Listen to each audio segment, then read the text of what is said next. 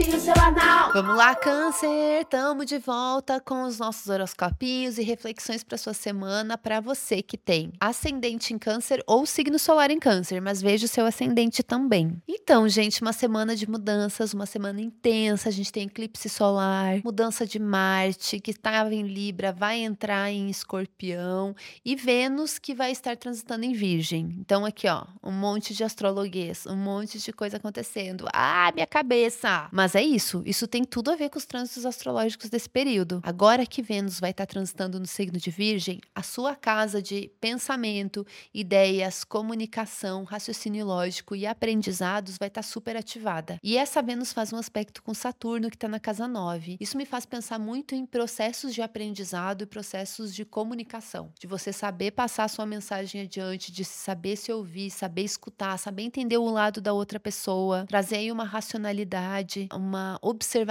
mais atenta sobre o que está acontecendo no seu entorno, perto da sua casa, nas pessoas que você conhece, o que, que as pessoas estão falando, como que elas estão se sentindo. Ter esse olhar atento mesmo, às vezes até uma vontade de ajudar. Isso é bom.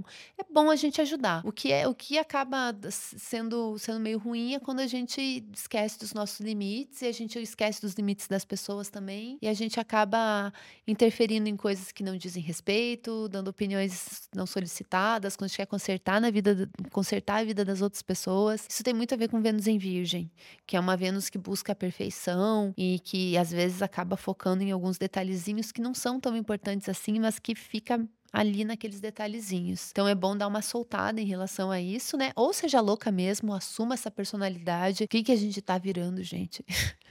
Fica, fica um ponto de interrogação aí.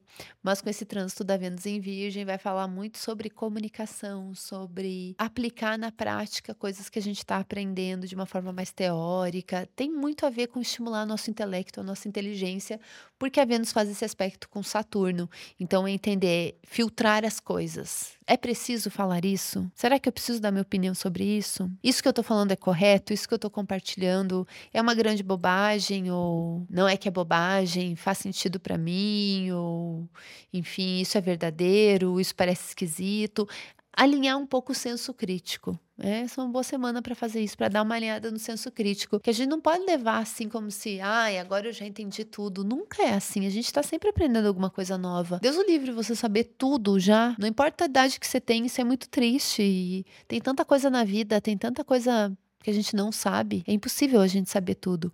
Então, esse eixo aí de Vênus em Virgem, Saturno em Peixes fala muito desse compromisso e entender as coisas como elas são.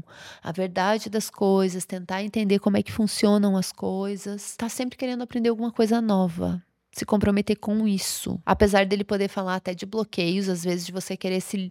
Sabe, você quer se divertir, você só quer contar uma fofoca, só quer falar alguma coisa de uma forma despretensiosa, daí você começa a pensar muito, entra numa neurose ali de ai meu Deus, eu não posso errar, eu não posso mostrar que eu não sei sobre alguma coisa, o que, que vão pensar de mim, como se você não pudesse errar, o medo de errar. Isso tem tudo a ver com Saturno ali transitando em peixes.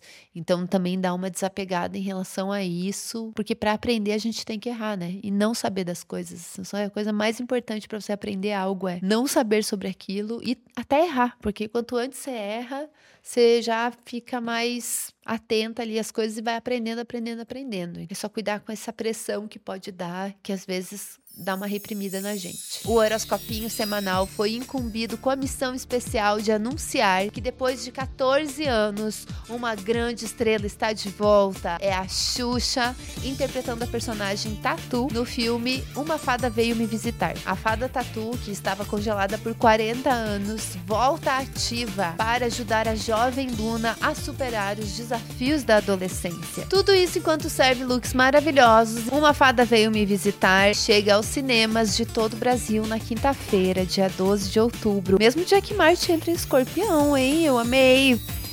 Daí a gente também tem aí os últimos dias de Marte transitando em Libra. Esse Marte ele faz um aspecto com Plutão em Capricórnio, me faz pensar em desapego, em mudanças em relacionamentos, coisas que afetam sua vida pessoal, sua vida no dia a dia, sua casa. Daí na quinta-feira Marte vai entrar em Escorpião, faz um aspecto bem bom com Saturno em Peixes.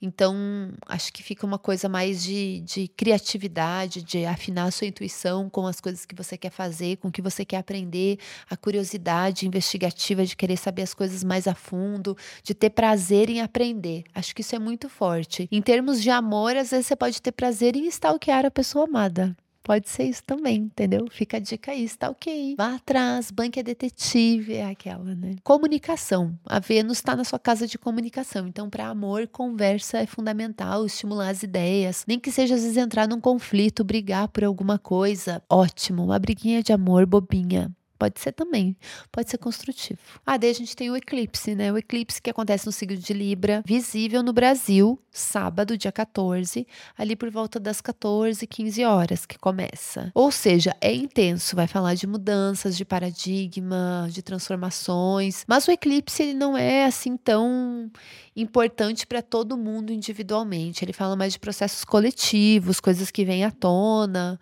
Então, a melhor coisa em dia de eclipse é ficar de boas, não forçar a barra, talvez fazer uma meditação, reorganizar a sua casa, mas tudo com parcimônia e muito calma, muita calma, muita calma nessa hora. Lembrando que eu estou abrindo as minhas inscrições para as oficinas anuais de astrologia e tarô. Se você tem interesse, manda um e-mail para cursos@madamabrona.com.br Vou deixar o e-mail aqui na tela para quem está assistindo no Spotify e na descrição do episódio também. Manda um e-mail se você tem interesse para eu ter uma ideia de, de tamanho de turma e como eu vou me organizar, porque eu ainda não tenho data definida. Eu quero fazer agora em outubro ou novembro, mas eu tenho certeza que o curso vai ser via Zoom online, ao vivo e vai ficar gravado para quem não puder participar no dia. Então manda um e-mail lá pro cursos@madamabrona.com.br pra gente saber se você tem interesse e te manda as informações por lá, tá bom? É isso, gente. É isso que eu tenho para falar essa semana. A gente se vê na semana que vem. Pós eclipse, a gente vai falar um pouquinho mais sobre essa alunação eclipsada, tá bom? Beijo.